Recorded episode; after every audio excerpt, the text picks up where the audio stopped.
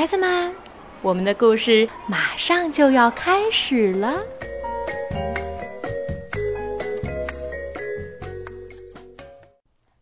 小朋友们好，今天啊，晴天小牛给你讲的故事是美国的马克·布朗先生写的《亚瑟小子》系列当中的一篇，叫做《亚瑟的作文》。亚瑟呢是一个小孩子，他正在念小学呢。有一天在课堂上，舒老师在黑板前给大家讲作文的要求。亚瑟问：“哦，舒老师，这次作文我们写什么呢？”“嗯，什么都可以，你就写你认为最重要的事儿吧。”亚瑟一回到家，就马上动笔写了起来。他已经胸有成竹了。他写了一篇《我的小狗泡泡》。嗯，我的小狗泡泡，我一直想养一只小狗，可是首先我要证明自己是一个有责任心的好孩子。于是我开了一家亚瑟宠物旅馆。妈妈让我把所有宠物都搬到地下室去。我要做的事儿可多了，我觉得非常有意思。可是有一天，我把宠物狗波波给弄丢了。后来我终于找到了波波，它还生了三只狗宝宝。妈妈同意我收养其中的一只。我就是这样。得到我的小狗呃泡泡的。写完了以后，亚瑟把自己的作文念给妹妹多拉听。多拉听完，撇撇嘴说：“嗯，你写的真没劲，非要写真正发生过的事儿吗？你每天遇到的事儿都那么无聊。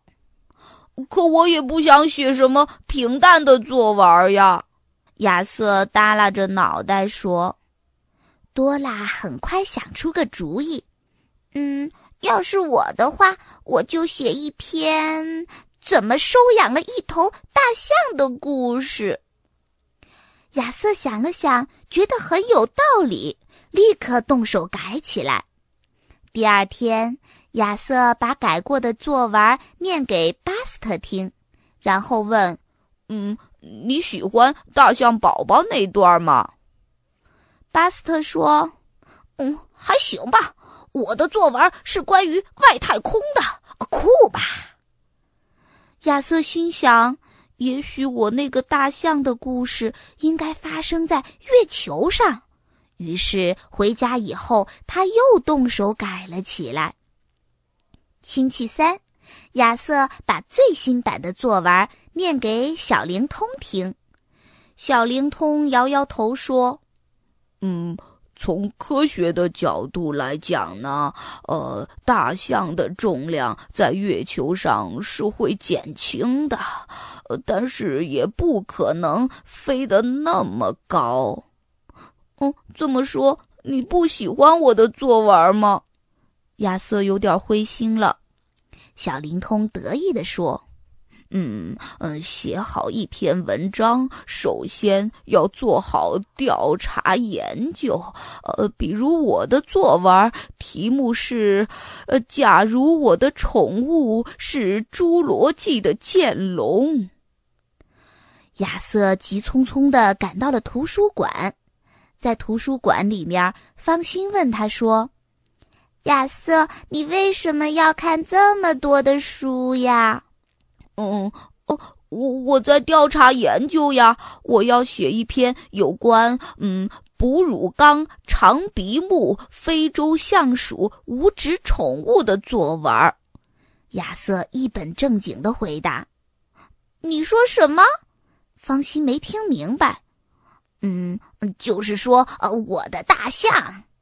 亚瑟得意的解释：“哦，我自己呢，在作文里加了一些笑话。”方心笑笑的说：“晚饭时间，亚瑟一直在绞尽脑汁儿的琢磨自己的作文。爸爸对亚瑟说：“亚瑟，请把玉米递给我好吗？”“哦，玉米有了！”亚瑟大声的喊。“呃，紫玉米和蓝皮象在象鼻星球上。嗯，这下可好玩了。”多拉摇摇头说：“嗯。”我哥哥真是越来越古怪了。星期四，甜蜜蜜冰淇淋店里的小顾客们都在谈论作文的事儿。拉拉说：“去年有个同学写了一首描绘西部乡村的歌词，他得了一个优呢。”亚瑟问道：“哦，你怎么知道呀？”“哈哈，因为那个同学就是我呀。”拉拉得意地说：“舒老师说，我应该把那首歌词投稿到唱片公司去。想想吧，我写的有多好。”亚瑟忍不住赞叹说：“哇，你真棒！”晚上坐在书桌前，亚瑟的脑海里开始天马行空。他决定把作文改编成一首歌词。甚至连伴舞的动作都设计好了，歌词写完了，亚瑟来到全家人面前，用《王老先生有块地》的曲调开始表演。哟哟哟，这个咿呀咿呀咿呀哟，就是这个苦小子。咿呀咿呀哟，花条大象领回家。咿呀咿呀哟，哟哟哟哟，橡皮星球，橡皮星球，苦小子心里乐开花。咿呀咿呀哟，耶！表演完了以后，亚瑟问大家说：“嗯嗯，你们觉得怎么样？”爸爸妈妈勉强的挤出了一丝笑容。奶奶说：“呃，唱倒是唱的挺好听的，就是越听越糊涂。”多拉笑着说：“哈哈，真可惜，你的舞跳的不怎么样。”那我该怎么办呀？亚瑟急了。嗯，明天就该交作文了。这天晚上，亚瑟怎么都睡不好。